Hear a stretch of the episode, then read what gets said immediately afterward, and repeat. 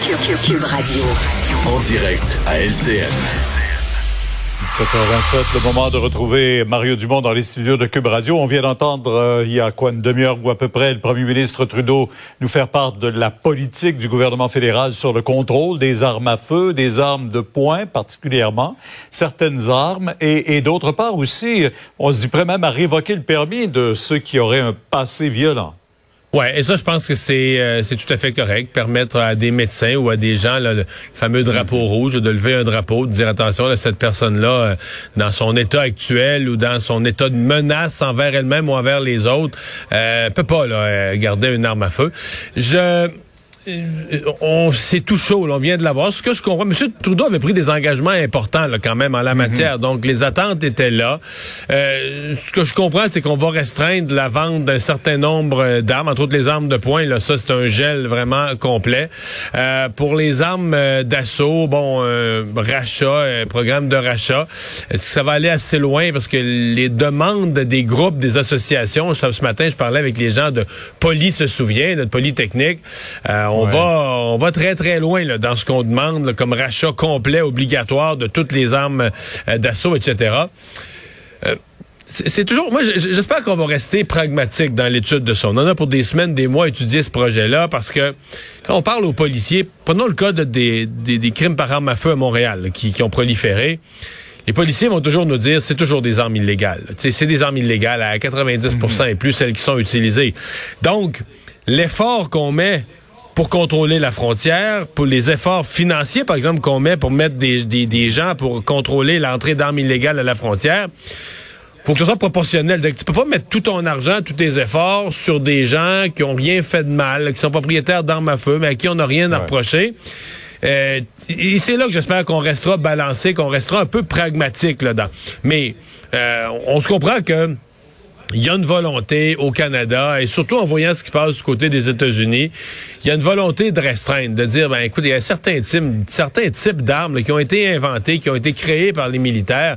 C'est pas vrai là, que monsieur, madame, tout le monde euh, qui vit en banlieue, dans un quartier à mi-chemin entre une garderie et un terrain de soccer, a besoin de ça chez vous. Là, Vraiment pas. Euh, poser la question, c'est y répondre. Euh, Mario tout ce qu'on apprend sur les fuites à l'UPAC, c'est à se demander si euh, Robert Lafrenière était au service de l'UPAC ou l'UPAC au service de Robert Lafrenière. Ben, c'est dur de poser la question à ces termes-là. Hein? Pierre, j'ai essayé de me ramener aujourd'hui, en voyant tout ça, puis tu sais, c'est décevant, puis c'est choquant. J'ai essayé de me ramener aux objectifs de l'UPAC. On a créé ça pourquoi? Là, mm Puis il y avait deux, tu sais, on le résumait, deux grands objectifs rétablir la confiance de la population dans le fonctionnement des institutions, des attributions de contrats, de la politique, etc. Et économiser de l'argent. Parce que euh, le but, si les contrats sont mieux attribués, qu'il n'y a pas de collusion, ben, dire, il y a une économie à faire. Et je me mettais dans la peau du contribuable qui regarde ça aujourd'hui, du citoyen, tu dis, OK, sur les deux critères, rétablir la confiance, oh, aïe aïe. Économiser de l'argent. Bon, on a probablement économisé de l'argent grâce à l'UPAC, quand même à sa présence, aux gens qui ont fait attention à des contrats. Mais l'UPAC, hey, tu sais, euh, sur les fuites, là, là, il y a des fuites, il y a une enquête sur les fuites. Ça coûte de l'argent faire cette enquête-là sur les fuites. L'enquête sur les fuites est pas bonne. Il y a une enquête sur l'enquête sur les fuites. Là, on repaye d'autres monde au BI pour faire cette enquête-là. Ça en fait là, des policiers là, qui travaillent à s'enquêter les uns les autres, un par-dessus l'autre. Fait que tu sais, c'est mhm. pour la population là, c'est des coups durs là, sur le plan de la confiance dans les institutions. j'imagine la nouvelle direction. Ben, j'imagine la nouvelle direction de l'UPAC présentement là, qui doit vivre avec tout ça, essayer de redonner confiance, de remettre le bateau droite. Là. Pas évident. Mhm. Les forces armées, euh, en lisant le rapport ou en entendant la juge à, maintenant Louise Arbour, j'avais l'impression d'entendre Marie Deschamps qui, il y a sept ans, déposait un rapport sur ce qu'elle avait constaté, puis qu'il n'y a pas eu vraiment de changement.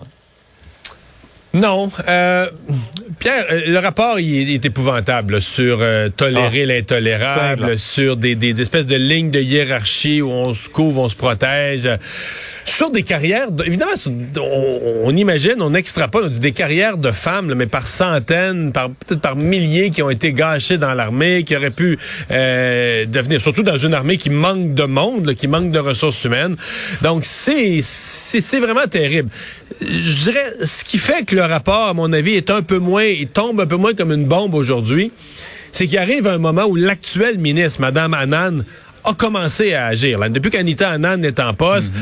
euh, elle a sorti, par exemple, tout les, le processus de plainte, elle a sorti ça de l'armée pour l'envoyer au civil. Elle a posé des gestes qui étaient demandés par la juge Arbour. Donc, le rapport arrive à un moment où on, a une ministre qui reconnaît le problème et qui est déjà en action. Et ça, ben, ça donne un peu d'espoir.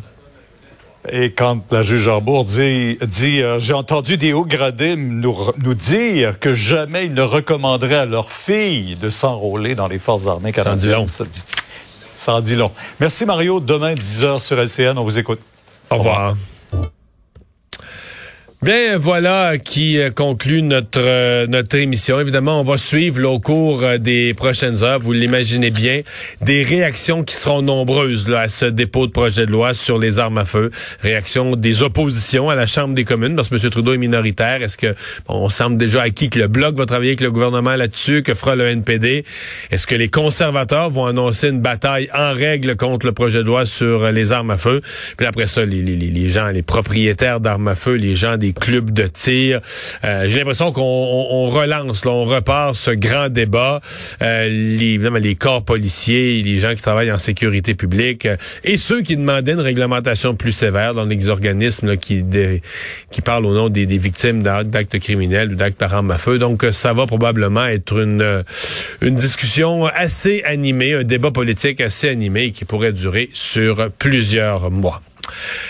Sophie Durocher s'en vient. Je vous souhaite une bonne soirée. Rendez-vous demain, 15h30 pour une autre émission.